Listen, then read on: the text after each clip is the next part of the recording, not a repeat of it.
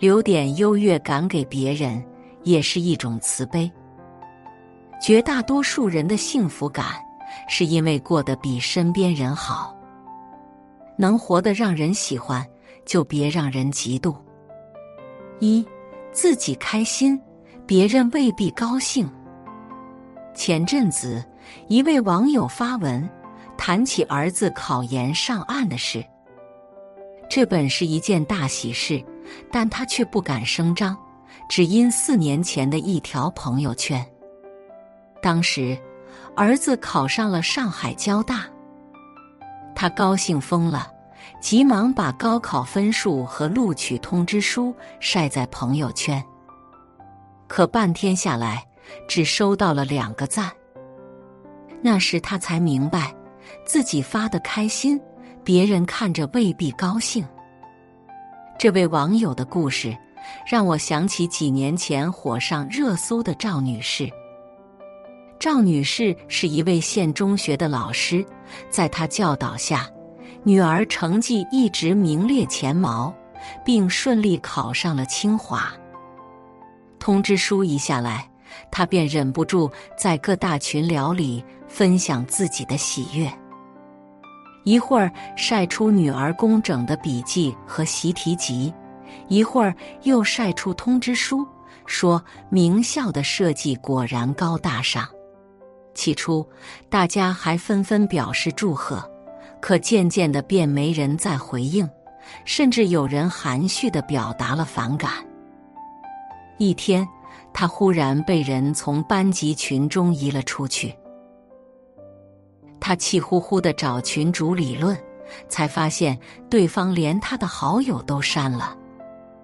一番打听后，才知道群主的孩子也是今年高考。却因为发挥失常，与理想院校失之交臂。很多时候，我们热衷于分享自己的幸运，却忘了我们的幸福，也许对别人而言是一种打扰。就拿高考来说，向来是几家欢乐几家愁。有的家长欢欢喜喜准备升学宴的时候。一些家长可能正满面愁容的商量着给孩子报复读班，有的孩子因考上理想大学而欢欣雀跃的时候，一些孩子可能因为凑不够学费而发愁。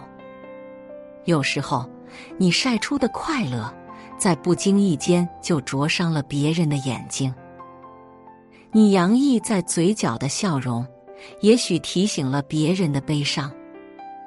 二，安慰一个人的最好办法，就是告诉他，其实我比你还惨。加缪手记中有这么一个故事：两个女人是多年好友，却同时患上了重病。刚查出来的时候，他们还相互探望，彼此安慰。但后来，其中一人去国外接受了最新疗法。身体状况明显好转，他第一时间把这件事分享给了仍在病中的朋友，感慨自己运气好，又谈起摆脱病痛后的舒适，还说了说对未来的憧憬。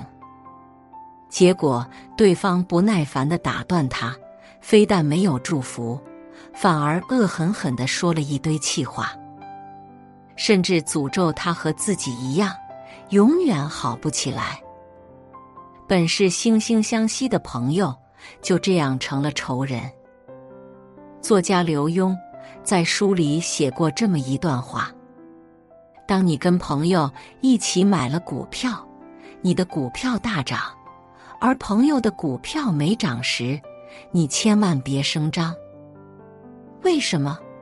因为你一旦开口，就会变成一种无形的炫耀，朋友心里就会很不痛快。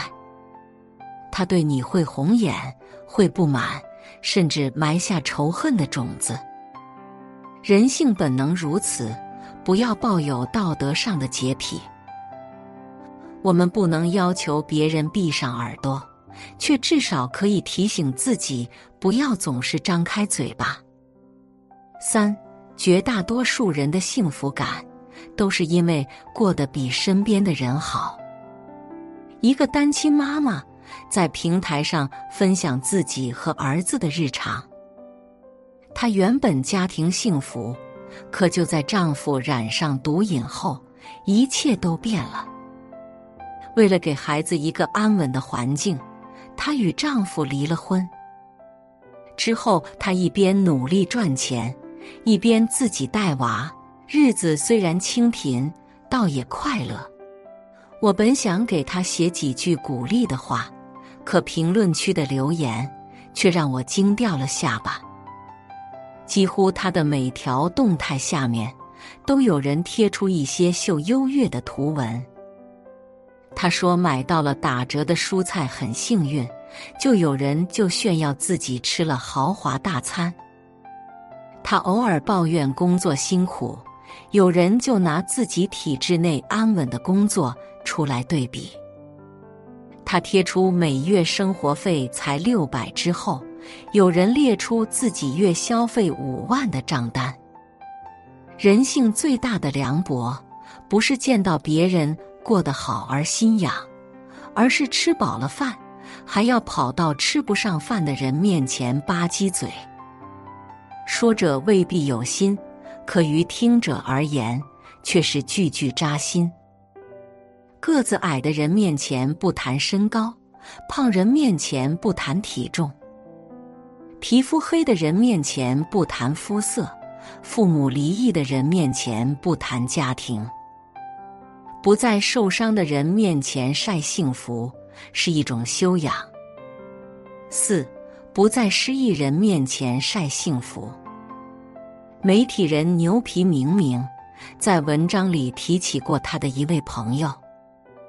这位朋友是一名很成功的投资人，他每次参加聚会都有个很奇怪的习惯：参加商务会谈，他必定是一身高定西装，开着豪车去。而和老同学聚会，则换上普通 T 恤，打车或者坐地铁前往。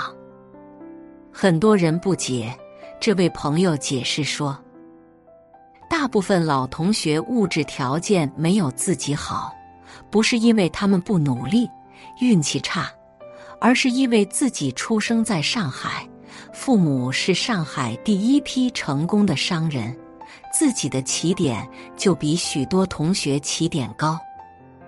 这么多年过去了，这位朋友仍和同学们关系如初，亲密无间。所有的优越感都源于见识与悲悯的缺乏，而所有的同理心背后都是深到骨子里的善良。当我们看尽众生百态，内心便会有很多不忍。不忍在淋雨的人面前说自己有伞，不忍在跌倒的人面前炫耀自己跑得多快，更不忍用自己的优越感去反衬出这个世界的参差。不在失意人面前晒幸福是一种慈悲。五好的关系都懂得留点优越感给别人。作家大米在书里讲过这样一个故事：黄玲和宋莹是住在一个院子里的邻居。有段时间，宋莹走了好运，不仅丈夫找了份高薪兼职，儿子的成绩也突飞猛进，她自己还得到了单位表彰。她每天乐呵呵的进进出出，总想着找个机会。和黄玲聊聊生活的美好与惬意。这天傍晚，他做了拿手菜，邀她品尝。可一见面就察觉出了黄玲的异样。只见她神色黯淡，双眼红肿。几句询问后，便得知这几天她正被霸道的公婆欺负。于是宋莹绝口不提自己的开心事。只说自己当年也受了不少委屈，也在婆家受了不少气。紧接着，宋莹便安慰他说：“没必要生气，咱们吃好喝好最重要。”黄玲听罢，心底泛起一股暖意，心情也顿时好了不少。自此，二人愈发亲密，渐渐处成了无话不谈的好友。这世上最好的安慰方式，不是告诉对方一切都会好起来，而是说我也不比你好。好的关系都懂得留点优越感给别人。别人身处黑暗时，别发太强的光刺伤别人；别人熠熠生辉时，彼此的光芒才能互相照亮。奇葩大会节目中。演员田朴珺说：“但凡能活得让人妒忌，就别活得让人同情。”也许这句话并无不妥之处，但高晓松却补充了一个更通人性的观点：能活得让人喜欢，就别活得让人嫉妒。一个人活得好是运气，但能活得不招人烦、不惹人厌、不让人反感。却是一种本事。写作是一种修行，渡人渡己。如果是有缘人，无需打赏、点赞、分享即可，种下智慧种子，助人助己，福德无量。